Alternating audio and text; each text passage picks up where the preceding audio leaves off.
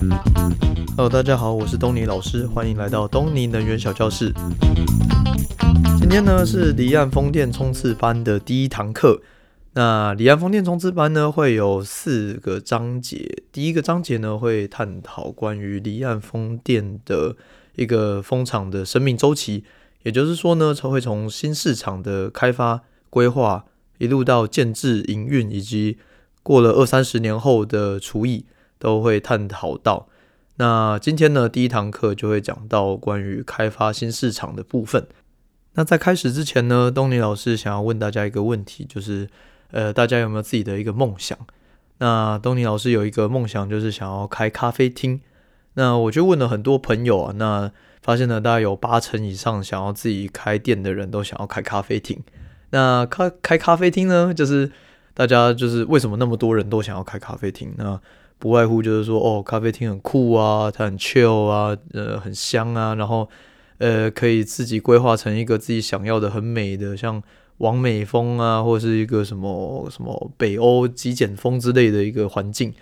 那我觉得最重要的一个问题啊，就是东尼老师每次去到台北的任何一个咖啡厅，随时都是塞满人的。所以我一直认为说，就是这个咖啡厅是一个非常开咖啡厅是一个非常大的商机啦。那所以呢，就是我就开始研究了，诶、开咖啡厅的各个各些一一些美感啦。那越研究呢，就越发现说，哎、欸，其实开咖啡厅啊，就跟开盖风场、开发一个离岸风场是差不多的。那举例来说好了，就是首先就是你开咖啡厅啊，你首先你就要先确认说，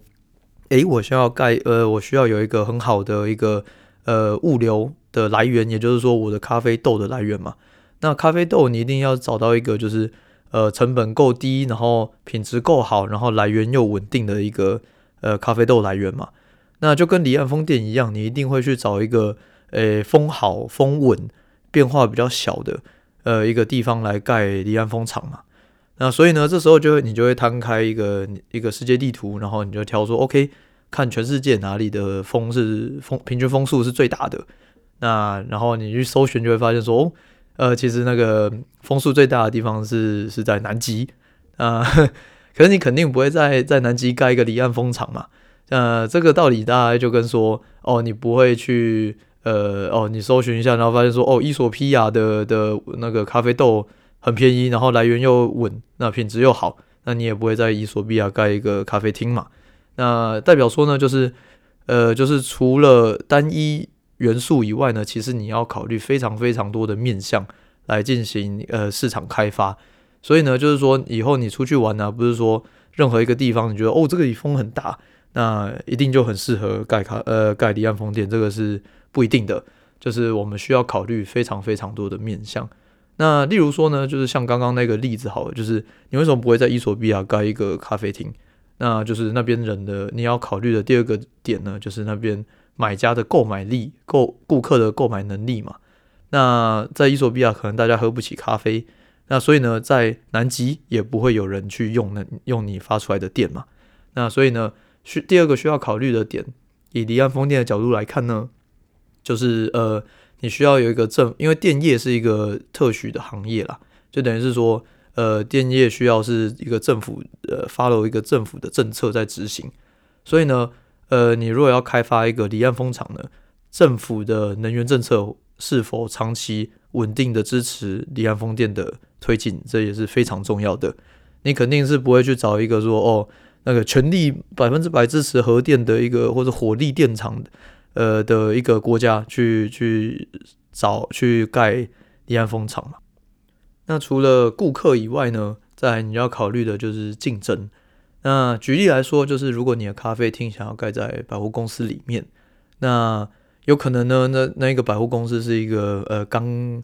呃，一个乡下一个刚盖好的一个呃小小的百货公司，那他可能需要呃世界知名的咖啡厅进驻，那就会需要招商嘛。那所以就是说，这个百货公司它可能会有一些呃奖励机制啊，可能会呃吸引是为了吸引呃各地的招商，所以呢可能会寄出一些优惠条件之类的，例如说什么租租金啊可以减免几年啊之类的。那如果呢，你的咖啡厅是想要就是进军什么新义区一零一来讲好了，那可能同时呢会有一百个呃咖啡厅的业者都想要进去这一零一的咖啡厅的那个那个空位，所以呢，就是一零一那边它的当然它的自带就可以比较高啦，那他可能就会说，OK，那你们就一百家业者自己去竞争，那那个租金最高的那获胜，那就可以来跟他们签租约这样子。那当然。这个意思就是说，你需要考虑的呢，这个竞争性就是说，你当然可以为了减少竞争，然后去一个小的百货公司。那但是小的百货公司呢，你就需要承担一些风险，就例如说，你的顾客来源比较不充足，你的名声比较少嘛。那或是呢，有可能甚至你好不容易盖了一个咖啡厅，就百货公司倒了之类的这种风险。那反之呢，就是你如果在一零一里面的话，你就不用担心这些客群会不见嘛。那只是你的竞争可能就很大，你的租金可能很高，你的利润就会很低。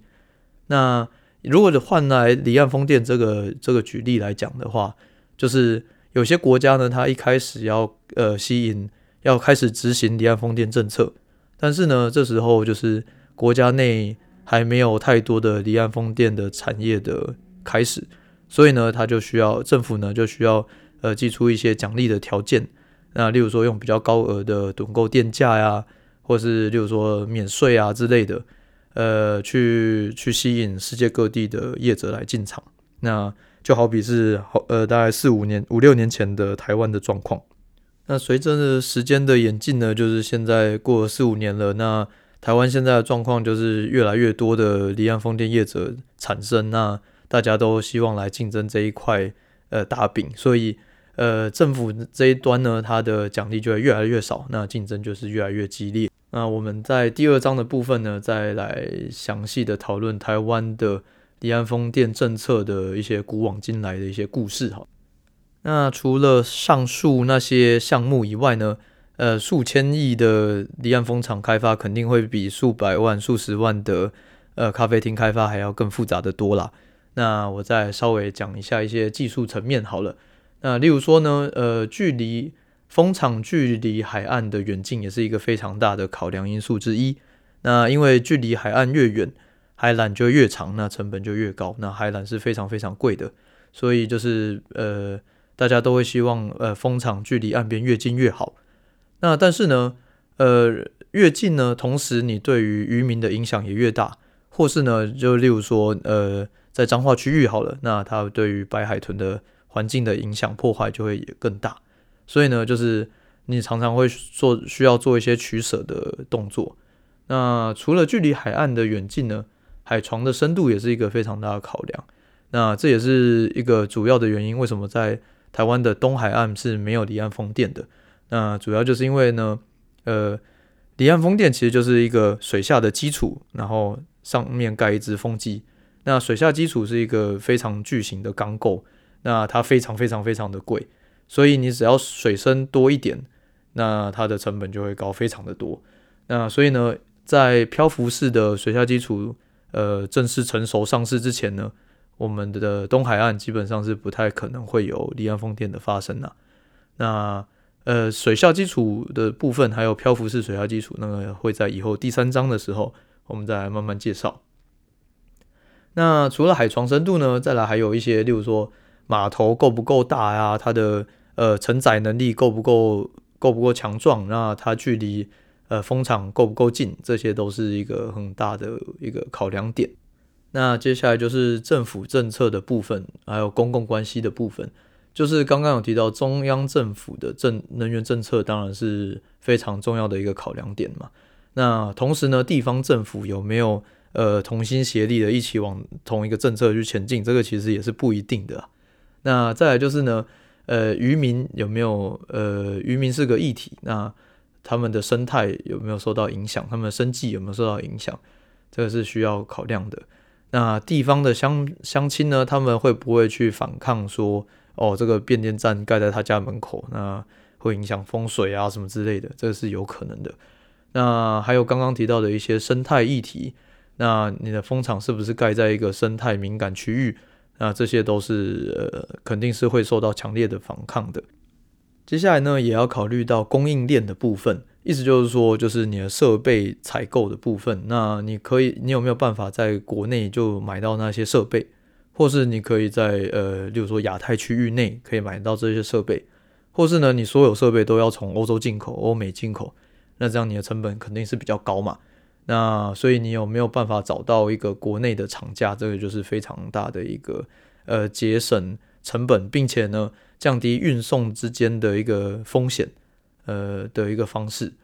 那除了你在国内是否有厂家以外呢？呃，政府有些政府呢，它会呃，它会有强制性的在地生产在在地生产的一些限制。例如说，台湾政府在呃离岸风电的第二阶段，也就是潜力厂址的呃遴选的部分呢，就提出呃水下基础要，例如说水下基础要在地的生产。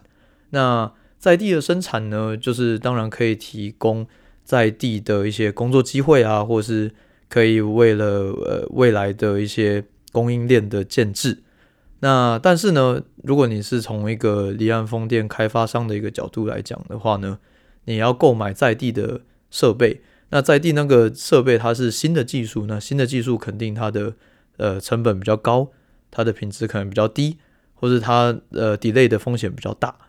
那再来呢，就是它的价格其实是被政府所所保护的，所以它的成本可以是比国外的远比国外的的成本高非常的多。因此呢，有没有在地化的限制，其实是会被在风场开发的时候考虑进去的。除此之外呢，当然还有非常多的其他的项目啊，例如说像许可的部分啊，像有没有民众抗争的部分啊。像法规是不是成熟的部分这样子，那你可以想象说，就是盖一个风场啊，就有点类似说你去选一个选一个呃饭店好了，就是你可能会选说哦，我要三颗星以上啊，然后呃两千到五千块一晚啊，然后距离市中心八百公尺左右的，然后去 sort，然后会跑出筛选出可能五家饭店让你选一样，那。开发离岸风场呢，也是差不多的道理，就是你可能会选说，OK，那诶，这个风速要够好，那风速可能是六公尺每秒以上，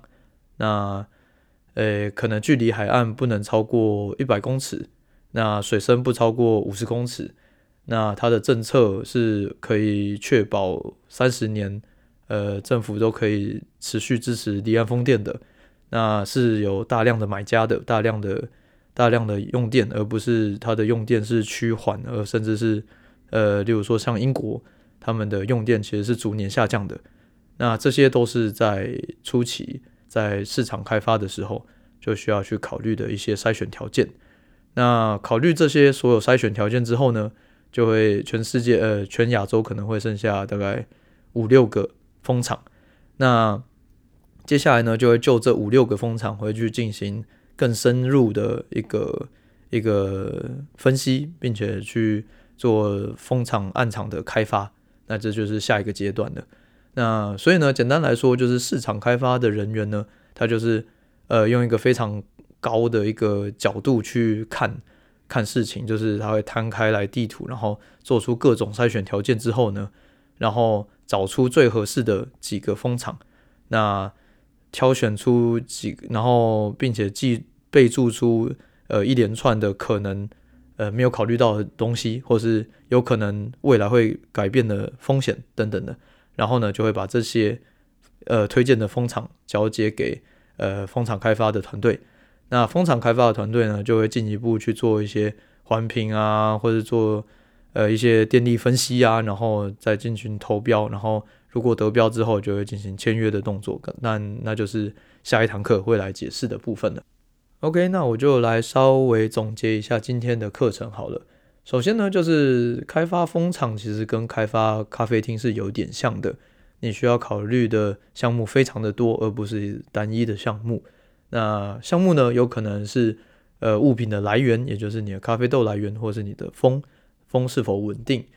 呃是否大。那再来就是你有没有买家，你有没有呃一个稳定的。呃，企业或是政政府的政策是在支持你的离岸风电的。那再来就是你要呃竞争的部分呢，你要选择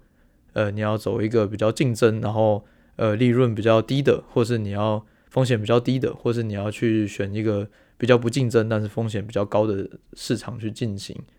那再来呢，就是技术方面呢，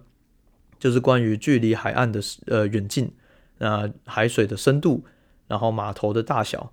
然后政府关系，呃，例如说中央还有地方政府的关系，渔民、地方乡乡亲，还有生态的一些关系。供应链是否有在地生产，或是同区域的生产，或是是否有在地化的一些限制？那还有一些许可的条件啊之类的等等，这些都是在市场开发期间需要仔细考虑的部分。OK，那今天的课程大概就到这里喽。如果你有任何问题，欢迎用 Facebook Messenger 或是用 IG，可以跟呃东尼老老师来联系。那如果你觉得课程还不错的话呢，也欢迎用 Apple Podcast 五星好评来推荐给你的亲朋好友，让更多的人来一起学习离岸风电的知识。好喽，那今天的课程就到这里喽，我们下堂课再见，拜拜。